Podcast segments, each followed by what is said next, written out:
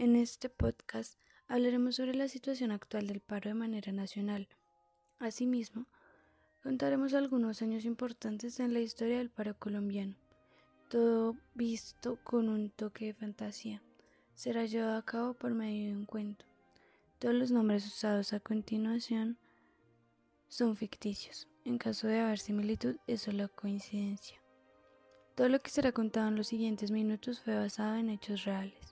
Por último, me presento. Mi nombre es Camila Herrera, una estudiante que quiere narrar y contar su punto de vista de una manera diferente.